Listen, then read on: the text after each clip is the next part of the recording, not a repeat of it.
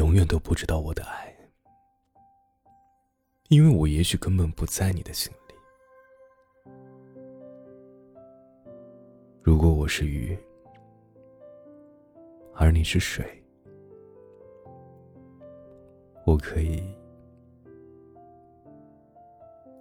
游入你的心里吗？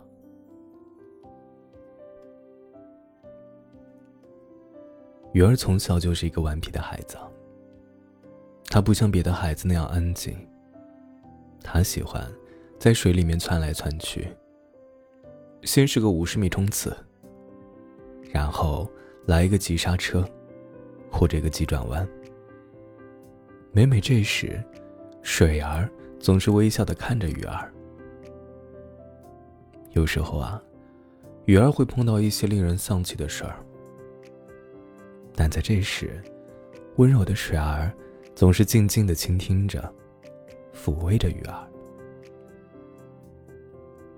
白天，水儿把鱼儿轻轻抛起，让它跃出水面，看外面的世界，然后再将它稳稳的接住。到了夜里，水儿就成了最温暖的摇篮。它总是轻轻的摇晃，哄着鱼儿。让他入睡。在夏天的夜晚里，水儿总是会将鱼儿拖到水面。鱼儿渐渐长大了，他发现心里有一样东西让他牵挂，那就是水儿。一天。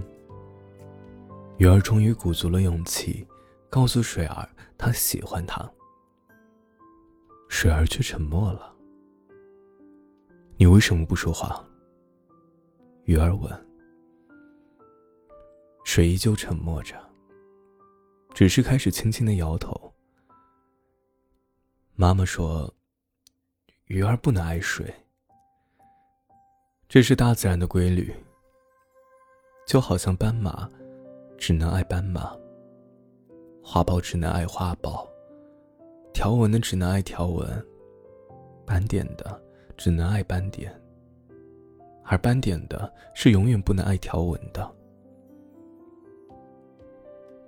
鱼儿不明白，如果条纹真的爱上了斑点，飞鸟真的爱上鱼，而鱼儿真的爱上水，那又该如何呢？鱼儿不明白，他吐着泡泡对水说：“我爱你。”水儿再次沉寂，鱼儿没有再说什么，只是静静的躺在了水的怀里。许久，鱼儿的开口打破了沉寂：“你看不见我眼中的泪。”因为我在水里，水说：“我能感觉到你的泪，因为你在我心里。”鱼儿急了：“那你为什么不爱我？”水却只能说：“我不能爱你。我居无定所，时常到处漂流，你和我在一起会很辛苦的。”鱼儿又坚定的说。我不怕，我就要永远和你在一起。可是，水终究逃不过漂流的命运。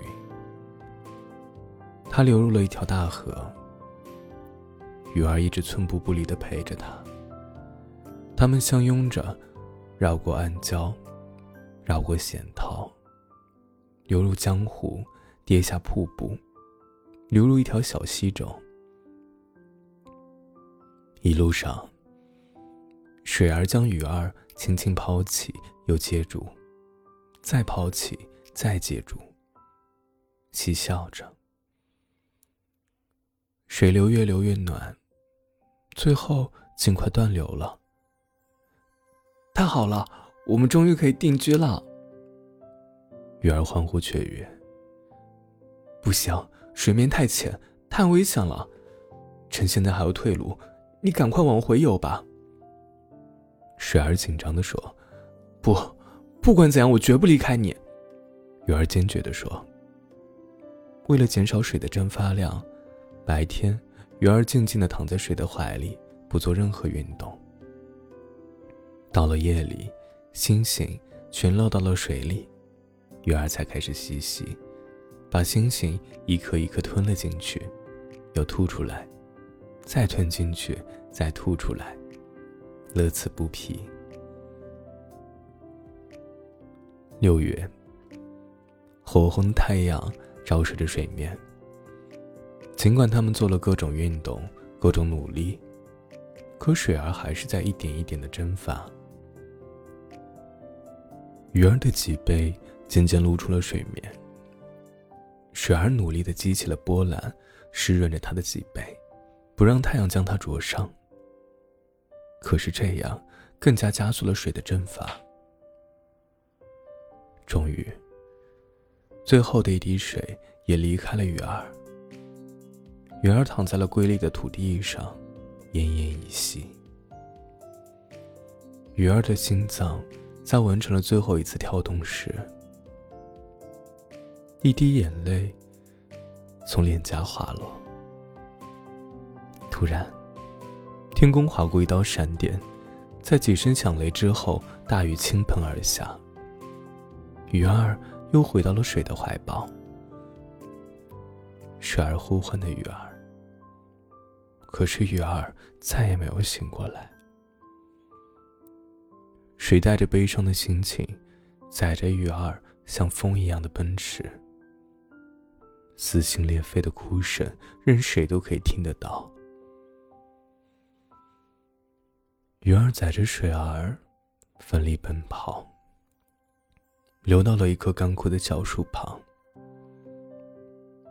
水儿侵入了泥土里，把鱼儿的身体埋进了泥土。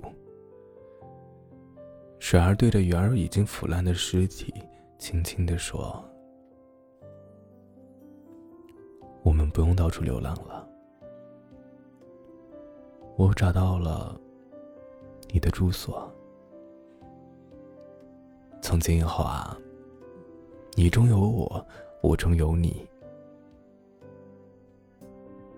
不知道过了多少年，树顶上长出了嫩绿色的新芽，在上面有一滴水珠，阳光下闪闪发亮。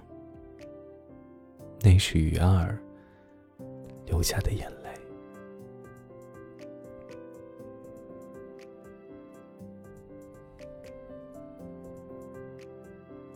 感谢你的收听，本节目由喜马拉雅独家播出。